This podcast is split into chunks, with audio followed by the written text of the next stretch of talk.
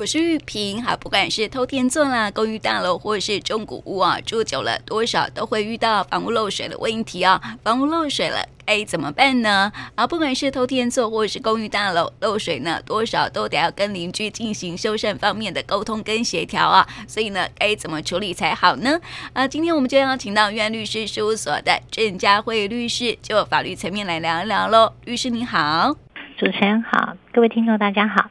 好，我们谈到这个房屋漏水问题哦，好像是这个呃透天厝啦，还有这个公寓大厦处理方式都不太一样，对不对？嗯，应该是说。呃，大家居住的这个住宅的样式不一样，有的时候我们在碰到有漏水的时候，可能要思考的方向就会不太一样。嗯，对，所以后我们现在来谈一谈这个透天厝的部分。透天厝是不是相对来讲比较简单？对，透天厝它会相对比较单纯哈，因为呃，我们原则上呢，在透天厝的时候，你大概都是自己的这个自有的房屋。好，那如果有漏水，除非说呃你是会跟邻居有相关，不然大家自己碰到漏水啊，呃，你也许就是如果是刚新买的房屋那，也许会有找这个建商还要这个瑕疵修补的问题。但是如果你就住久了，好，那原则上就是自己修。那另外透天还要碰到什么呢？你可能就是哎，你的邻居啊，那邻居可能你在共同壁的地方，他可能就会哎两户人家中间哈，因为现在有一些是这个呃连排的这种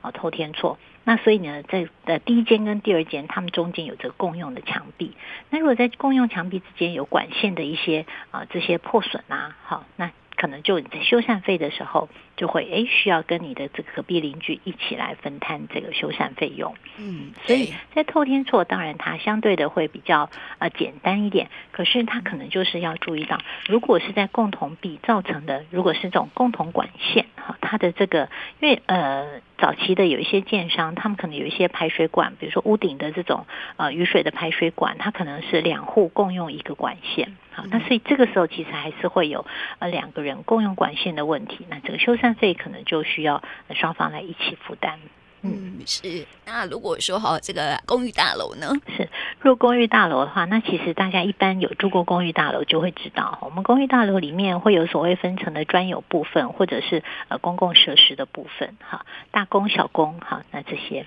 所以如果呢，呃，公寓大厦里面它的这个管线是你自己的专有部分里面的坏掉了，当然你自己修缮。可是如果它是呃这个整个的公共的管线，哈，因为比如说，诶，它也许呃是可能是。屋顶的这个整个排水管，那这是属于这个大公的部分，或者是哎，他们这个呃社区也许有游泳池，哈，或者是它可能有一些 SPA 的设施，或者是呃什么这个呃呃蒸汽室，哈，那像这种是所谓的呃公共设施部分的管线，它的损坏导致你的住家。好，那有受到这个漏水，比如说，哎，屋顶他们是有游泳池，那游泳池可能这管线破损，所以导致啊顶楼的这个住户他就漏水了。那在这个公共设施的部分呢，它的修缮就必须要请管委会他们这边来处理，并且费用就必须要有这个呃公寓大厦管委会这边用管理基金来做支付。哦，所以呃民众其实呃居住的这个形态不一样的时候，可能就要稍微注意一下。那另外还有一个呢，在住公寓大厦里面呢，呃，我们有的时候，哎，可能这些房子的漏水，你可能也也不知道到底是谁造成。如果说是像刚刚讲的，哎，屋顶那就是公共设施嘛，好，我们请管委会可以处理。可是有的时候我们不太知道，比如说，哎，呃，十三楼跟十四楼住户，那他们中间到底这个管线是谁的？有的时候你可能必须要十三楼要进到十四楼的住家去做勘察，好，所以有的时候你可能有一些。为了修缮专有部分的需要的时候，你必须要进入到他人使用的专有部分的时候呢，那在公寓大厦管理条例里面就特别啊规定哈，就是说如果这种情况的时候，那你对于他住户有修缮必要的时候呢，你的这个进入你就不得拒绝。哦，好，所以其实呃，大家住公寓大厦也不要太担心哈。有因为有些我们有听过，他说啊，我如果住大厦很麻烦哈，我要修缮的时候我都没办法进去查看。好，那这个其实呃，就是提醒这个大家，其实法规是有规定的。那另外一个，其实现在的呃一些公公寓大厦，他们这种呃管理单位哈，他们的这些呃。其实都蛮有经验的，应该就会配合住户来做一些沟通，那让你可以进去做查看，并且做修缮。嗯，是，所以不可以拒绝，对不对？是，那当然了哈。我们说不不得拒绝，如果这个住户真的拒绝，那我们其实有看过哈。那他们透过诉讼来请求的，就是他必须要容忍我进去做修缮哈。所以这个还是可以透过诉讼，只是我们一般都会建议啦，有的时候这个诉讼毕竟是呃很耗时耗耗金钱的哈。那呃另外一个方法也可以透过这个。啊，区公所、乡镇公所的一些调解委员会，好的，或者是那既然住大楼嘛，也有这个呃管委会，那其实可以透过这些单位，大家来做一些沟通协调。那也告诉他，哎，法规是有这样的规定，哈，请他让你进去做查看。嗯，嗯啊，那还有个问题哦，就是公寓大楼会有管委会嘛？嗯，但是呢，有些老公寓没有哎。是，如果是老公寓没有的时候，那呃，原则上是这样。如果是老公寓没有的时候，你可能就是邻居之边啊要做这个协调。那有人说，那老公寓没有，如果是这个公共设施损坏，哈，比如说，哎，是这个啊，有一些老公寓，它可能六层楼或八层楼，它没有管委会，可是它的电梯是公设。好，那我们可能呃不一定讲电梯，也许顶楼的水塔它是公设，好，那这时候坏掉了，它的修缮，好，那其实这个呃通常目前做法就是会整栋楼的住户大家一起来做均分，好，那可能就要有一个住户是比较热心的来做这个召集的动作，好，那来跟其他住户做收款，那做这个修缮费用的均分的动作。嗯，是，所以呃，其实呃，没有管委会还蛮挺麻烦的哦。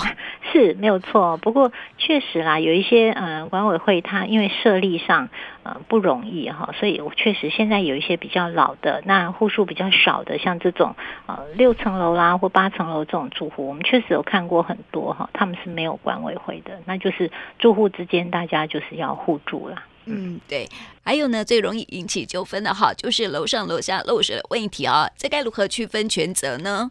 是。呃，很多人都会说楼上楼下到底怎么分？其实哦，这个就是水电的专业了。嗯、我们一般律师也都是说啊，如果你们真的碰到了漏水，哈，第一个你可能寻求这个水电专业、水电师傅来帮你做查看。那很多人会说啊，我找的水电师傅楼上又不同意，哈，嗯、那所以有很多最后就告上了法院。好，那目前呢，呃，法院针对这一类的诉讼，如果双方进到了法院，那修缮金额不大。好，那他们法官通常会劝说，那两造是不是可以大家各提出方案来，然后做一个协调？那如果真的不行，好，那但现在大部分就是会送专业的这个鉴定机构，那有可能会是送这个呃会计师，或者是送土木技师，哈，或者现在有一些送这个装潢设计呃工会，哈，那他们这些人呢，他们毕竟都有这些水电的专业，也有碰过送这个呃水电师工会的。好，他们确切名称就是再查一下，就是这类相关的。嗯，那他们会做什么呢？法院就会啊韩文哈，请他们这些呢呃来做一个鉴定。那通常收鉴定单位收到这个呃法院通知以后，他们会先去啊出勘，好看一下这个地点有没有办法做鉴定。然后接着呢，会报价，然后做正式的鉴定。好，那鉴定的内容其实就可以，比如说包括第一个这个漏水的原因，就是责任到底是该谁来负责？好，比如说是楼上负责，或是楼下负责。好，或者是说，呃，这个部分实际上它是一个公共管线，那就可能是当时的设置有什么？好，所以第一个是它可以鉴定这责任应该谁来负责。第二个，它会鉴定就是那这费用多少？好，如果这个损害我们要来修缮的时候。那修缮，呃，其实就会包括有的时候是这个管线的修缮。那大家都知道，现在人几乎都会装潢，嗯，好，所以我我们现在大部分的鉴定都还会包括我的这个室内的这些装潢，因为呢这个漏水造成了多少的损害，那我需要去修缮的时候花费多少？好，所以这个是可以鉴定的。那不过要提醒一点，就是说。嗯，我们刚刚为什么先讲？如果损害的金额不大，一般法院都会先劝两边有没有调解的可能，是因为，因为这个鉴定单位哦，他要花很多的时间来鉴定，所以这个鉴定费用真的不便宜哈。嗯、目前我们大概实物上，呃，就算是简易的这些漏水的鉴定哈，这就是。现在的这鉴定费用大概都是十十几万，好，甚至二十几万都是很常见的，因为他们原则上要花费很多的时间，哈，然后可能有一些地方还需要开，呃，就是开口，就是有一些已经装潢会阻挡你的这个做判断，哈，所以其实他们花很多时间，所以这鉴定费用不便宜。那也是提醒大家，其实大家都知道，有的时候你可能漏水修缮可能才一两万就修好，可是你花了十几万的这个费用来呃做鉴定。那划不划得来，值不值得，就是大家要做衡量。嗯，那鉴定费用谁出啊？因为卡到钱，大家都会觉得没错。第二个，大家会接着问说，那费用谁出？好，呃，原则上呢，鉴定费用会是诉讼费用的一部分，那所以会是原告先预缴。预缴的意思，你总要人先出钱嘛，好，就好像裁判费用也都是原告先预缴，所以你在起诉的时候，比如说我主张我因为漏水，好，受有二十万的这个损害赔偿，要请求呃楼上住户要跟我赔偿，所以二十万就是原告先预缴的这个起诉时候的裁判费。那接着呢，是不是要鉴定？那可能我刚刚讲，那鉴定好这个呃呃工会他开出来的鉴定费用是十五万，那原告也是要先预缴。那刚刚讲的裁判费用跟这个十五万的鉴定费，它都是诉讼费用，哈，所以这个呢，在将来法院判决的时候，会是由败诉的那一方负担。嗯，那有些人说呢，一步胜一步败怎么办？就有一些呃胜，比如说呃，我请求五十万的赔偿，结果鉴定出来这个修缮只需要四十万，那我是不是四十万赢了，十万输了？这种叫做一步胜一步败，那他就会依照这个败诉的比例要求被告来负担。好，所以如果我就是请求啊四十万的修缮，那鉴定出来也是确实需要四十万的这个呃修理费用，我就是全赢。那刚刚讲的这个当时缴的呃起诉的裁判费，还有诉讼中花出的这鉴定费用，那就是全部由被告来负担。好，所以原则上它是依照败诉的比例要求被告来负担。嗯，所以。呃，大家可能就是不要太担心哈，就是说啊，怎么办？我我好像漏水了，结果我我还要先花一大笔钱去搞哈。如果真的碰到的是恶恶邻居，我们就要讲这个权益可能还是要保障。你透过诉讼，虽然你是原告，你先预缴费用，但是将来你胜诉的时候，这些费用都是可以要求被告来负担的。嗯，你看那个修缮费用都很高哈，就是说天花板漏水有没有？有时候就是那个浴室会漏水呀，然后就滴到人家楼下这样。是啊，这个有的时候这个修缮费用真的不便宜哈，有、嗯、因为呃踩天花板哈、呃，地板。对对对、嗯、对，天花板地板，有时候现代人装潢哈，那你可能这这个装潢开了这个口，你可能后续的修缮也是蛮麻烦，所以我其实我们都会呃提醒一般民众啊，有的时候你楼下的住户来跟你反映漏水的时候，要尽早处理，好、嗯，因为你。时间拖越久，它造成的损害就越大，你要赔偿的金额就可能会越高。哦、对，对，那其实这是划不来的。我们都希望能够在损害小的时候就尽快把它处理掉。嗯，好，那最后呢，来问问自保的方法，就是说怎么样去保障自己的权利呢？比如说收集证据啊，或者是还有什么事情可以做呢？收集证据，主持人讲的非常好，这是一定要的哈。就是说。